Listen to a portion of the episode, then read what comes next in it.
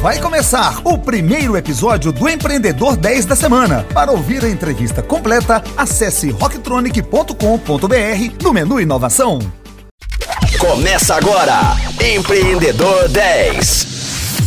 Fala Rocktronics, eu sou o Flávio Amaral e está começando agora mais um Empreendedor 10. Nesta semana eu bato um papo sobre fusões e aquisições com Priscila Spadinger. Priscila é sócia na área de fusões e aquisições da Andrade Silva Advogados e tem grande experiência na indústria de investimento anjo, venture capital, private equity bem como negociações complexas. É também empreendedora e co-founder da startup Mulheres Elétricas e founder da Aid Here, além de palestrante e professora e também, obviamente, mãe do Arthur e da Isadora. É um prazer te receber aqui, Priscila. Muito bom ter você aqui nessa semana conosco. Você tem mais de 10 anos de experiência no mercado de startup, de investimento anjo, de MA e seja enquanto assessora jurídica, seja como empreendedora, investidora anjo ou advisor, conta um pouco a sua trajetória para todos nós aí, para os nossos rocktronics que possam te conhecer.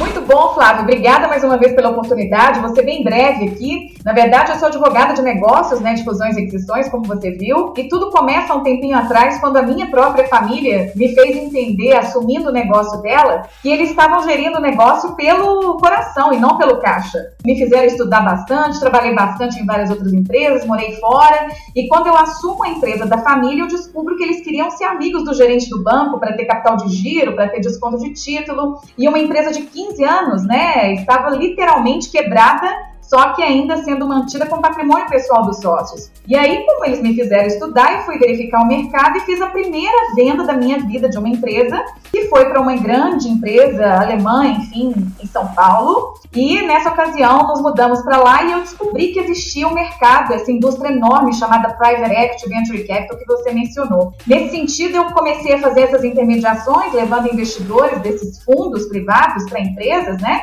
Em 2011, mais ou menos, eu montei essa empresa, junto com 49 escritórios de advocacia em São Paulo, e intermediei nesse interim quase 2 bilhões de dólares aí em compra e venda de empresas, isso tudo lá. Comecei a ser investidora anjo também naquela ocasião, em torno de 2012, 2013, até por uma empresa que eu ajudei aqui em Belo Horizonte na época, que chamava Tecmol, vocês devem conhecer. Que isso tudo me levou a voltar para Belo Horizonte depois que eu tive bebê, achei melhor criá-los aqui em BH, com toda alegria. Descobri que Belo Horizonte ainda falava pouquíssimo de M&A, as pessoas não sabiam como chegar no dinheiro grande que existe no mundo inteiro, né? E aqui só uma aspas que o mundo está muito líquido, tem muito dinheiro disponível para investir. E aí eu comecei a dar muito evento, palestra, ensinar mesmo o público o que, que é esse trabalho. E aí há quatro anos eu venho colhendo esses frutos aqui em Belo Horizonte, Brasil, mundo, né? E é só falar a respeito que as oportunidades vêm. Então essa é a minha trajetória. Muito bom, muito bom. E muitos se enganam em achar que empreender é fácil, né? Que basta abrir um CNPJ, arregaçar as mangas. No entanto, nove em cada dez startups quebram, de acordo com a Associação Brasileira de Startups. Por que, que você acha que isso acontece? Bom, vamos lá. Como você mesmo disse, o número é alto da taxa de mortalidade desses empreendedores, né? E um número que eu tenho também aqui é que quase 60% das empresas fecham as portas em até três anos no Brasil. Mas eu queria deixar claro para todo mundo que os números mundiais também dizem que Europa, Japão e tudo mais, que as empresas vivem em média 15 anos. Vivem em média, não é porque está no Japão, está fora e tal, que a empresa é centenária, não. E elas também fecham por N fatores. Os principais motivos para o fechamento dessas empresas é, são N, mas o maior deles é a falta de clientes. Eu sempre falo para as pessoas, gente, levanta da cadeira, busca seu cliente, não espera dinheiro por dinheiro, porque dinheiro tem face, né? Dinheiro é um commodity. Como eu falei lá no início, o mundo está com muita liquidez.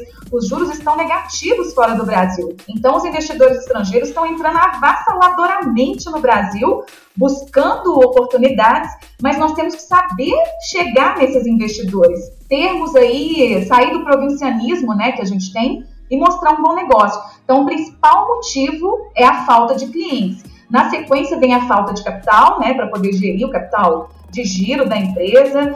Muitas empresas na sequência aí fecham por falta de planejamento, falta de administração. E aí a gente segue para problemas com sócios, né? E como advogada de fusões e aquisições, societário, é o que eu mais vejo todo dia.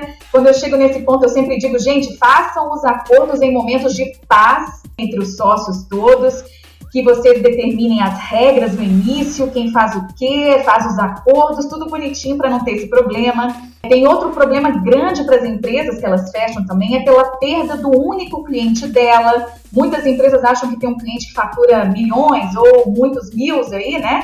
E não se preocupa em ter outros. Se esse cliente sai, a empresa morreu.